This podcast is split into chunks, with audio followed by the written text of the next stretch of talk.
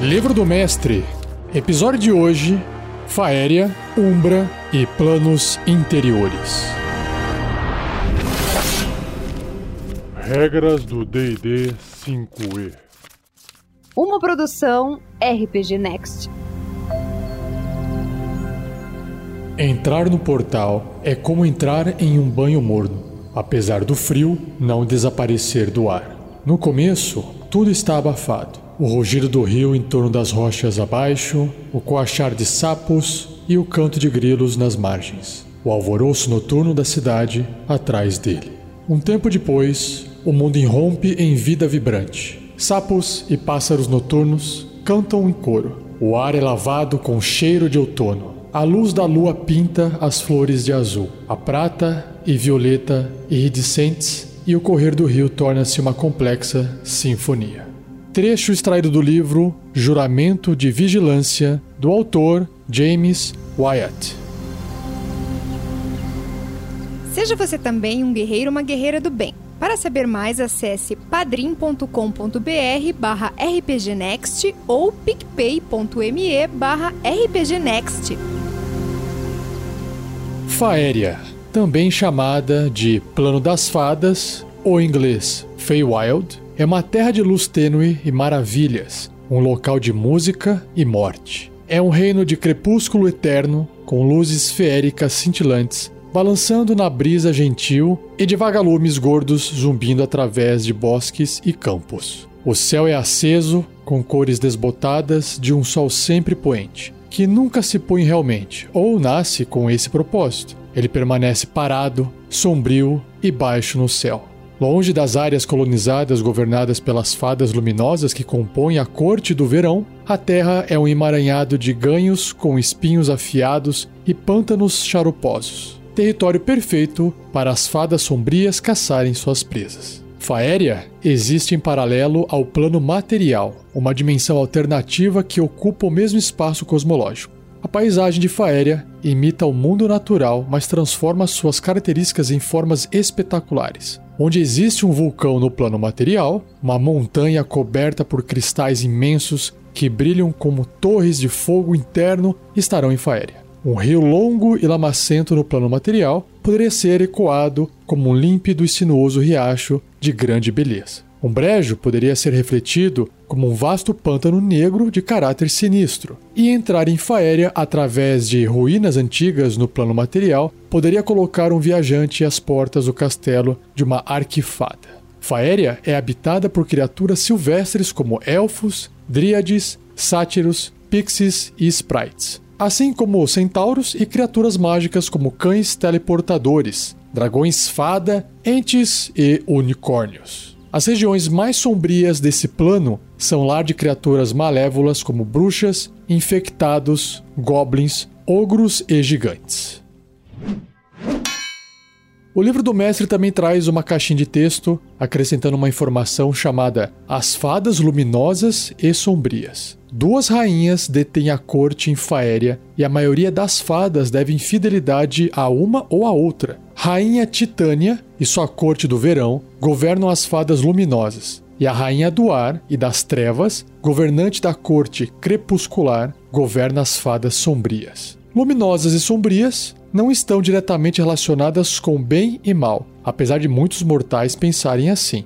Muitas fadas luminosas são boas e muitas fadas sombrias são más, mas a posição de umas contra as outras decorre da rivalidade invejosa de suas rainhas, não de conceitos morais abstratos. Habitantes horrendos de Faéria, como os Fomores e as bruxas, quase nunca são membros de qualquer das cortes, e fadas de espírito independente rejeitam as cortes inteiramente. As cortes batalham às vezes, mas elas também competem em disputas mais ou menos amigáveis e até mesmo se alinham de formas rápidas e secretas.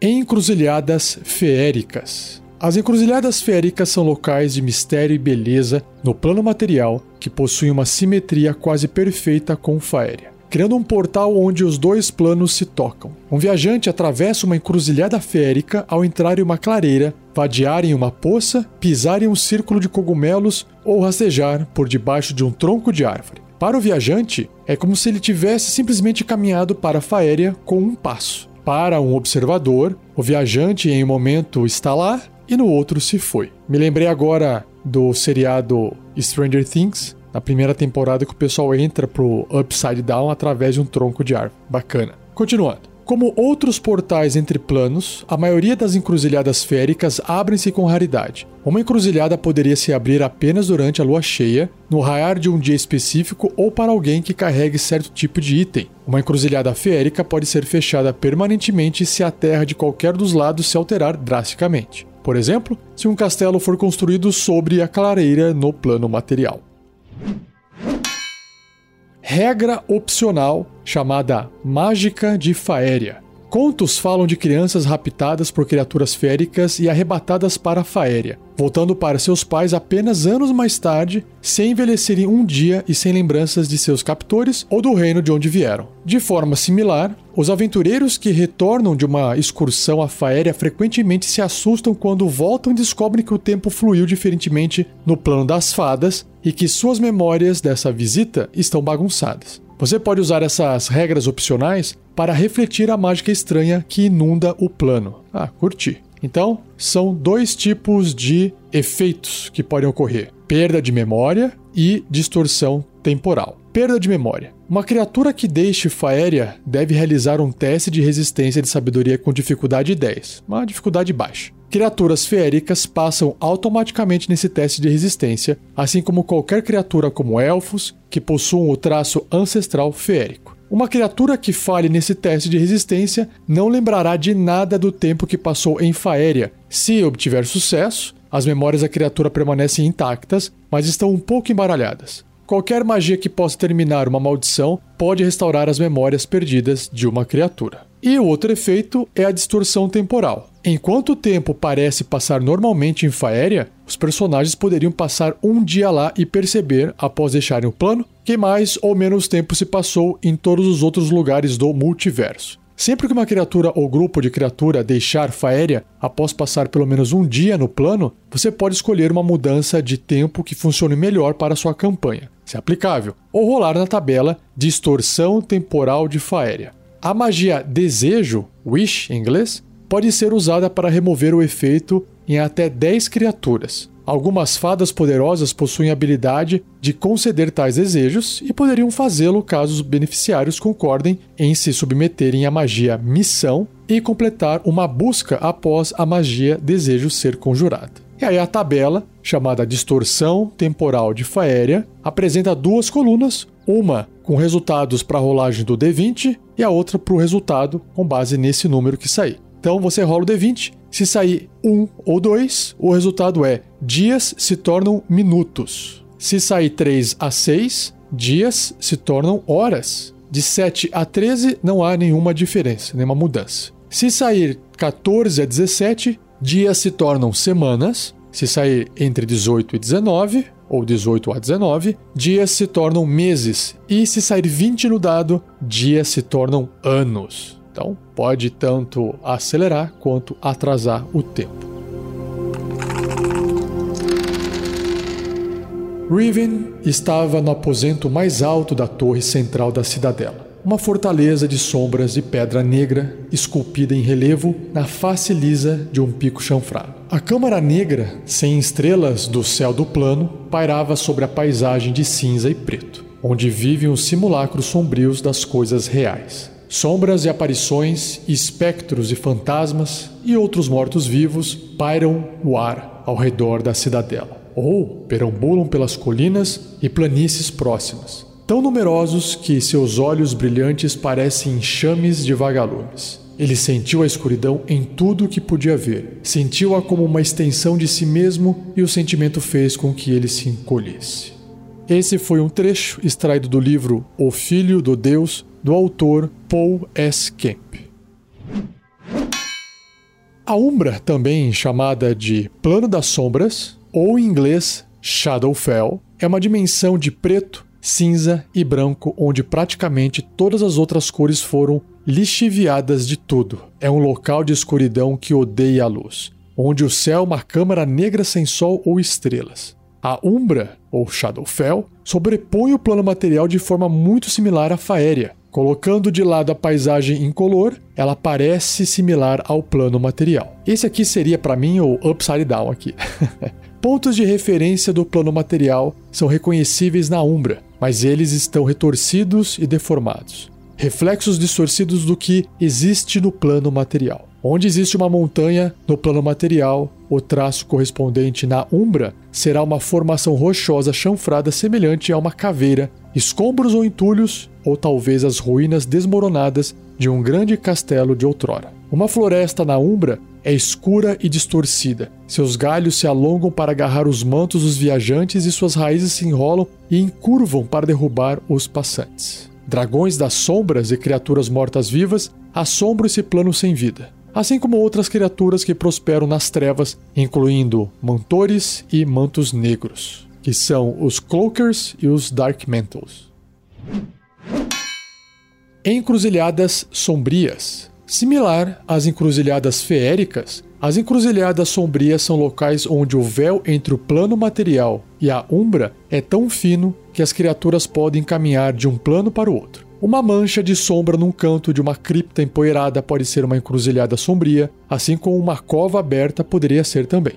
As encruzilhadas sombrias formam-se em locais tenebrosos onde espíritos ou o cheiro da morte persiste, assim como campos de batalha, cemitérios e tumbas. Elas se manifestam apenas na escuridão, se fechando assim que sentem o beijo da luz. Domínios do terror. Em cantos remotos da Umbra, é fácil encontrar semiplanos horrendos governados por seres amaldiçoados de maldade terrível. O mais conhecido desses é o Vale da Baróvia, observado pelas torres espiraladas do castelo de Ravenloft e governado pelo Conde Strad von Zarovich, o primeiro vampiro. Seres da Umbra chamados de poderes negros criaram esses domínios como prisões para esses Lorde das Trevas, entre aspas, e através da crueldade ou descuido aprisionaram mortais inocentes nesses domínios também.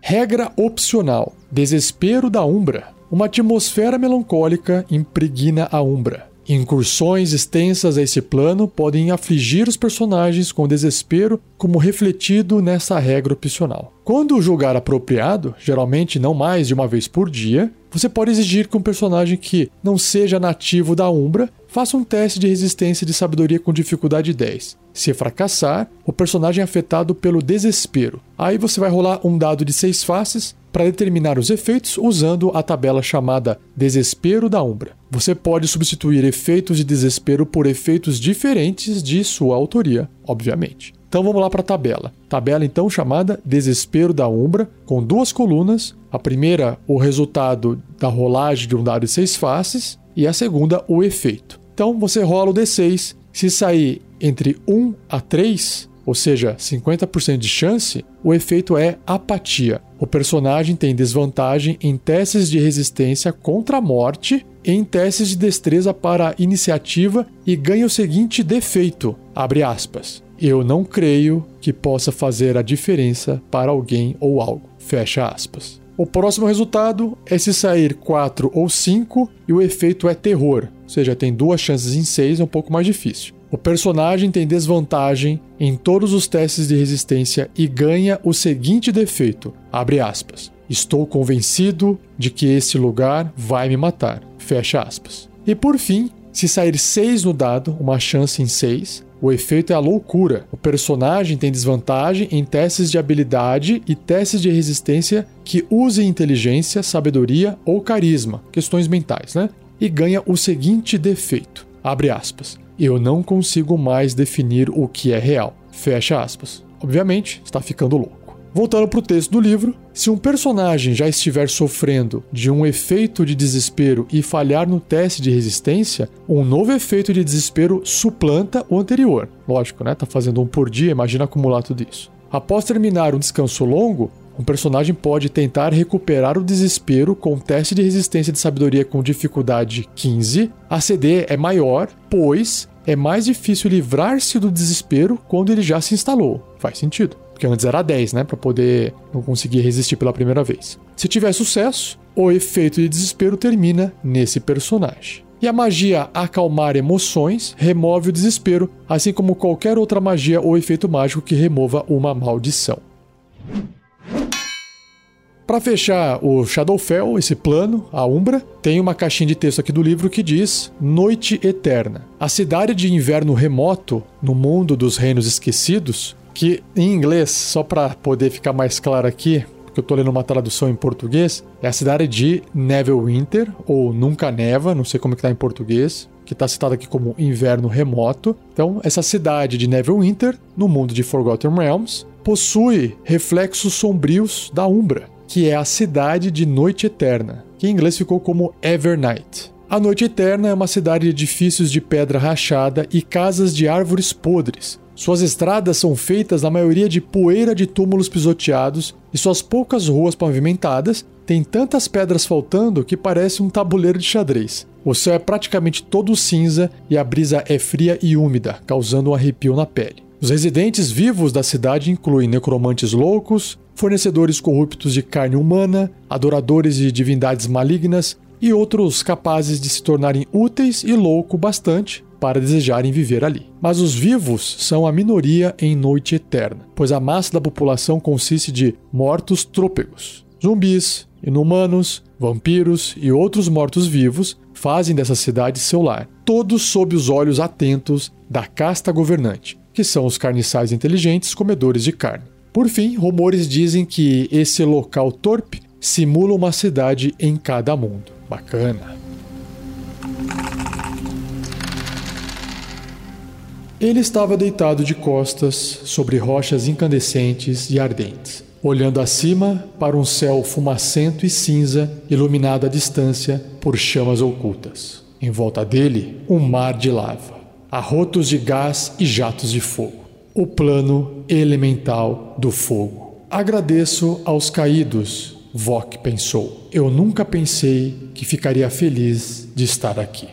Esse foi um trecho extraído do livro A Planície da Diáfana, do autor Thomas M. Reid.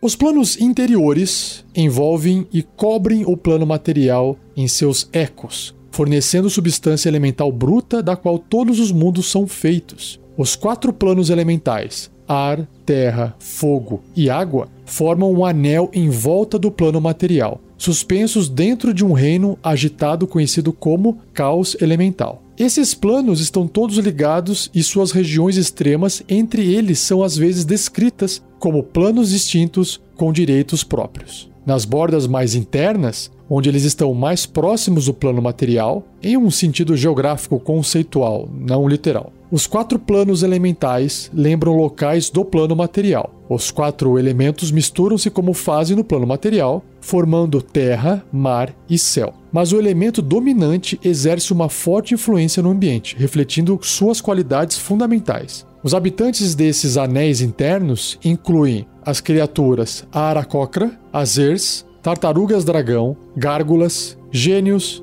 mephits, salamandras e shorns. Algumas dessas criaturas são originárias do próprio plano material, e todos podem viajar do plano material, se tiverem acesso à magia necessária, e sobreviver nele. Conforme se estendem para longe do plano material, os planos elementais tornam-se cada vez mais estranhos e hostis. Aqui, nas regiões mais externas, os elementos existem em sua forma mais pura, como grandes expansões de terra sólida, fogo ardente, água cristalina e ar puro. Qualquer substância estrangeira é extremamente rara. Pouco ar pode ser encontrado nas margens mais externas do plano da Terra, e terra é praticamente impossível de ser encontrada nas margens mais externas do plano de fogo. Essas áreas são muito menos acolhedoras para os viajantes do plano material que as regiões de fronteira são, obviamente. Né? Tais regiões são pouco conhecidas, então, quando se fala do plano de fogo, por exemplo, um orador geralmente se refere às regiões de fronteira. As regiões mais externas são amplamente dominadas por espíritos elementais que vagamente assemelham-se a criaturas,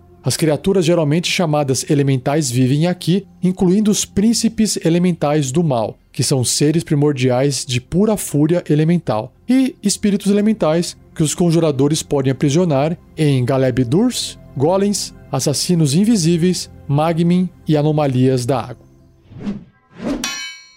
Caos elemental. Nas extensões mais longínquas dos planos elementais, os elementos puros se dissolvem e se juntam em um tumulto eterno de energias se chocando e substâncias colidindo, chamado o caos elemental. Elementais podem ser encontrados aqui também, mas eles normalmente não ficam muito tempo, preferindo o conforto dos seus planos nativos. Relatos indicam a existência de estranhos elementais híbridos nativos do caos elemental, mas tais criaturas raramente são vistas em outros planos.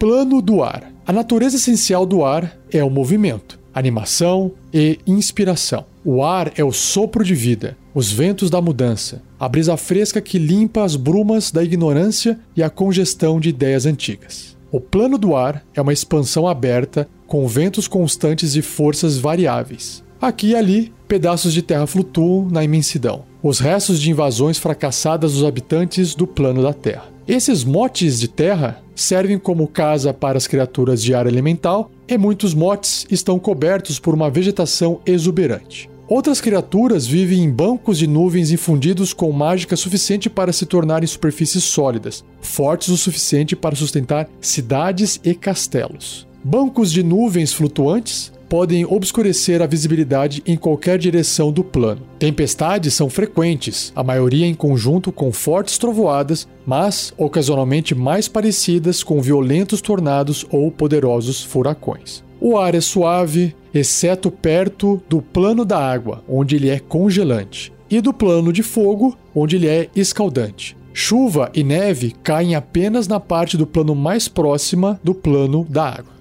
A maior parte do plano do ar é uma rede complexa de correntes e fluxos de ar e ventos, chamado Labirinto dos Ventos. Ele varia de brisas densas até ventanias uivantes que podem despedaçar uma criatura. Até as criaturas voadoras mais hábeis devem navegar nessas correntes cuidadosamente, voando a favor dos ventos, não contra eles. Aqui e ali, no meio do labirinto dos ventos, existem reinos escondidos alcançáveis apenas ao seguir uma sequência específica de correntes de vento e ainda assim amplamente protegida contra atacantes. Um desses reinos é a fabulosa Aaka, A-A-Q-A, um domínio reluzente de espirais prateadas e jardins verdejantes acima de um fértil mote de terra. Os duques dos ventos de Aka são dedicados à ordem e ao bem, e eles mantêm uma vigília cautelosa contra as depredações do mal elemental e da invasão do caos elemental. Eles são servidos pelos Aracocra e uma raça menos conhecida chamada Vaat. A região do plano do ar mais próxima da grande conflagração é chamada de Estreito do Siroco. Ventos quentes e secos lambem os motes de terra nessa área para secar e esterilizar pedaços de rocha. Gárgulas e outros aliados do plano da Terra encontram-se aqui para empreender assaltos no reino de Aka. Entre o Mar de Fogo, no plano do fogo, e o Estreito do Siroco, existe uma tempestade de fogo violenta chamada a Grande Conflagração, às vezes chamada de Plano das Cinzas. Ventos vociferantes do plano do ar misturam-se com tempestades de brasas e lava do plano do fogo para criar um fronte de tempestade interminável, uma muralha de chamas, fumaça e cinzas. Essas cinzas finas obscurecem a visão além de poucos metros, e os ventos esmagadores tornam a viagem difícil. Aqui e ali, as cinzas se aglomeram nos reinos flutuantes onde bandidos e fugitivos se abrigam. No outro extremo do plano, perto da geada eterna, que é o plano do gelo que margeia o plano da água, existe uma região de ventos gelados chamada limite de Mistral. Essas ventanias levam nevascas para dentro e para fora da geada eterna, em direção ao coração do plano. Motes de terra, nesse extremo, estão cobertos de neve e gelo. Plano da Terra a terra simboliza estabilidade, rigidez, firme determinação e tradição. A posição do plano é oposta ao plano do ar no anel que reflete os planos materiais, refletindo sua posição a quase tudo o que o ar representa. O plano da Terra é uma cadeia de montanhas erguendo-se mais alto do que qualquer montanha é capaz de alcançar no plano material. Ele não tem sol próprio e nenhum ar rodeia os picos das altas montanhas. A maioria dos visitantes do plano chegam por meio de cavernas e grutas que existem nas montanhas. A maior caverna dentro das montanhas, chamada Grande Cavidade Sombria ou Labirinto Sétuplo, é lar da cidade capital dos Dao, conhecida como a Cidade das Joias. Os Dao têm muito orgulho de sua riqueza, enviam grupos de escravos pelo plano em busca de novos veios de minério e gemas para explorar. Graças aos seus esforços, cada construção e objeto significante na cidade é feito de pedras preciosas e metais, incluindo as finas espirais incrustadas com gemas no topo da maioria das construções. A cidade é protegida por poderosas magias que alertam toda a população Dao quando um visitante rouba até mesmo uma única pedra. O roubo é punido com a morte,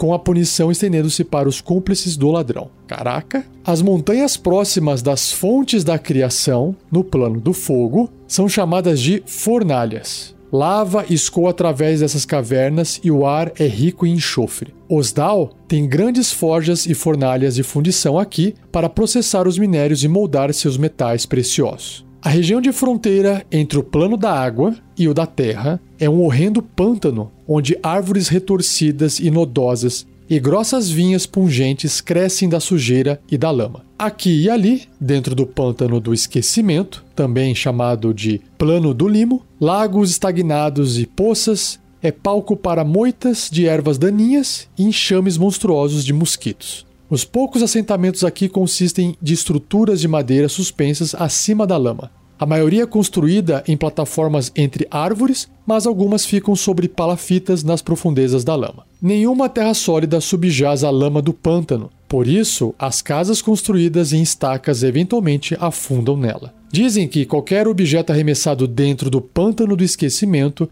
não pode ser encontrado novamente por pelo menos um século. De vez em quando, uma alma desesperada lança um artefato de poder dentro desse lugar, removendo-o do multiverso por um tempo. A promessa de mágica poderosa atrai os aventureiros a confrontar os insetos monstruosos e bruxas do pântano em busca desses tesouros. Por fim, a região do plano mais próxima do pântano do esquecimento é chamada de Colinas de Barro. Deslizamentos de terra constantemente descem das encostas das colinas, enviando cascatas de terra e pedra para o insondável pântano. O plano da terra parece regenerar a terra constantemente, empurrando novas colinas para cima conforme as antigas erodem em nada.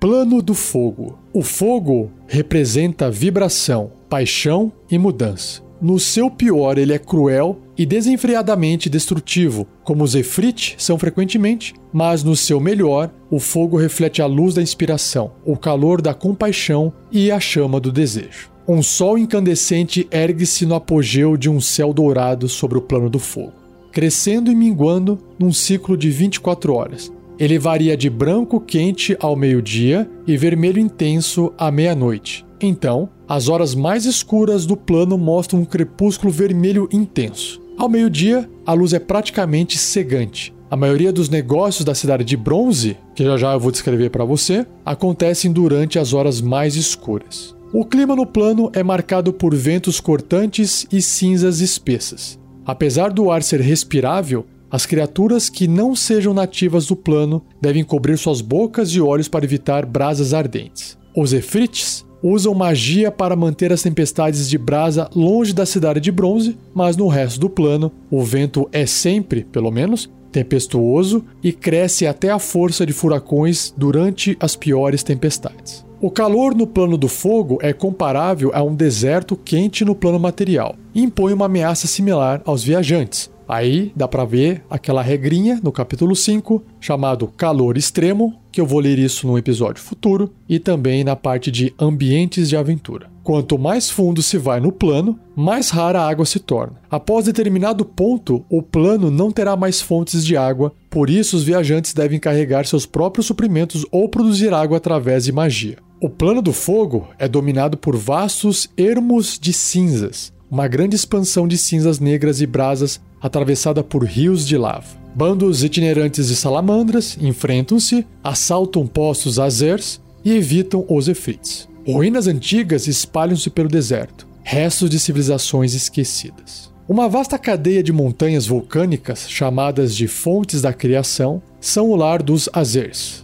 Esses picos rochosos frisam a margem do plano da Terra em torno dos ermos de cinzas até o coração ardente do plano. Na margem do plano, as montanhas são chamadas de Plano do Magma. Gigantes do fogo e dragões vermelhos fazem seus lares aqui, assim como criaturas de planos vizinhos. A lava flui dos vulcões em direção ao plano do ar e descem para formar um grande mar de lava chamado o Mar de Fogo, que é navegado por Ifrits e Azeres em grandes barcos de bronze. Ilhas de obsidiana e basalto emergem do mar, cheias de ruínas antigas e covis de poderosos dragões vermelhos. No litoral do Mar de Fogo fica a Cidade de Bronze.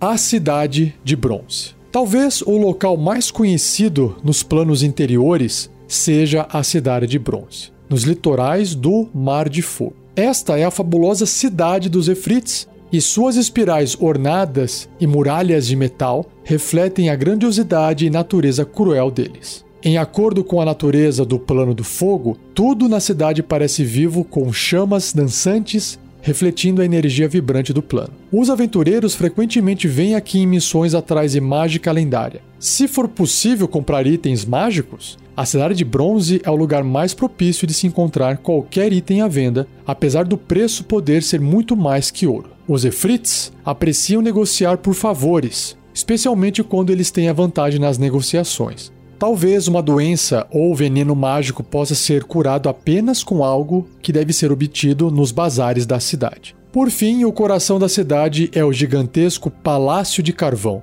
onde o tirânico sultão dos Efrits reina supremo, rodeado por nobres Efrits e uma tropa de escravos, guardiões e psicofantas.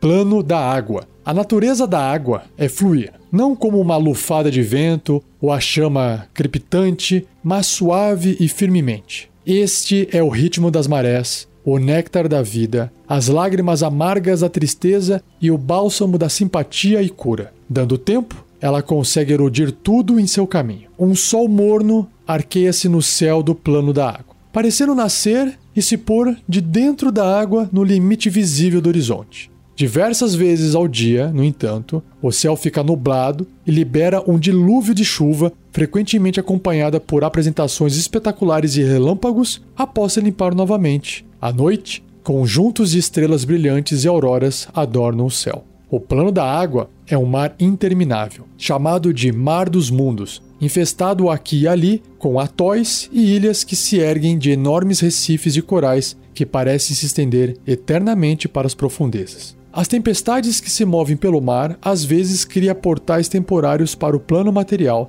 e suga navios para o plano da água. Embarcações sobreviventes de incontáveis mundos e armadas jazem nessas águas com pouca esperança de retornar para casa. O clima no plano é uma lição de extremos. Se o mar não estiver calmo, ele está sendo sacudido por tormentas. Em raras ocasiões, um tremor no firmamento do plano envia ondas traiçoeiras através do plano, encobrindo ilhas inteiras e levando navios em direção de recifes. A vida floresce nos confins mais elevados do Mar dos Mundos, chamado de Mar da Luz, graças à luz solar filtrada abaixo da água. Humanoides aquáticos constroem castelos e fortalezas dos recifes de corais. Os marides são os moradores distantes dessa região, contendo-se para permitir que os povos menores disputem por território. O imperador nominal dos Marides vive na Cidadela das Dez Mil Pérolas, um opulento palácio feito de corais e cravejado de pérolas.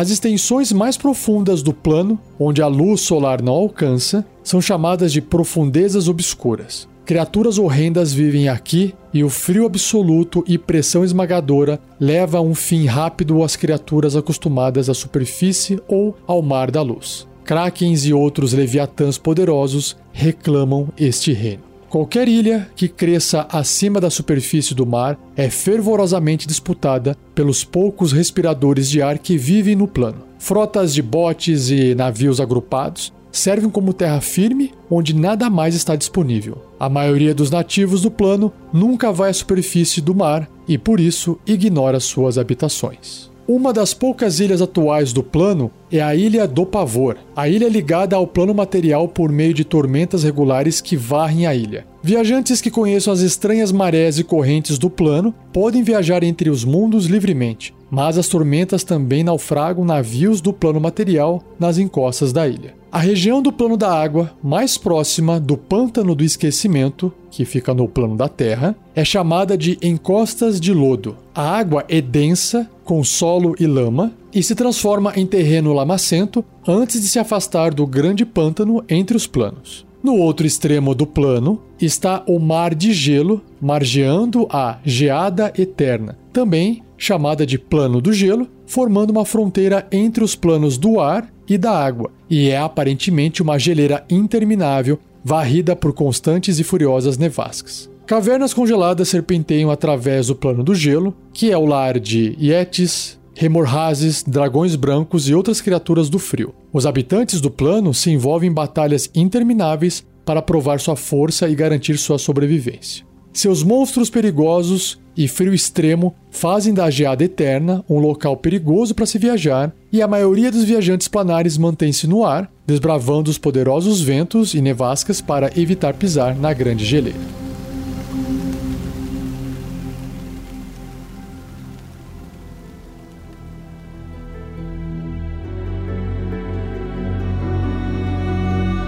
E assim eu encerro mais um episódio do Regras do D&D 5e. Se você curtiu, deixe o seu like, não deixe de compartilhar.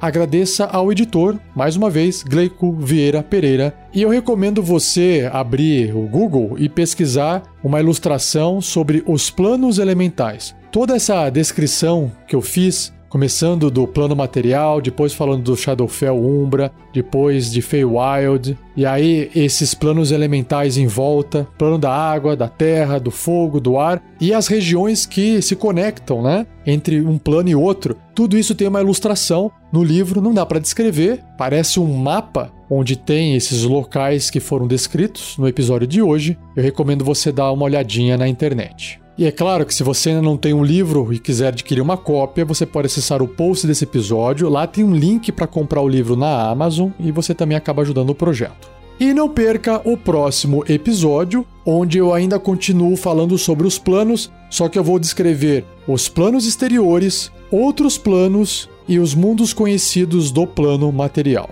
Beleza? Então um abraço e até o próximo episódio.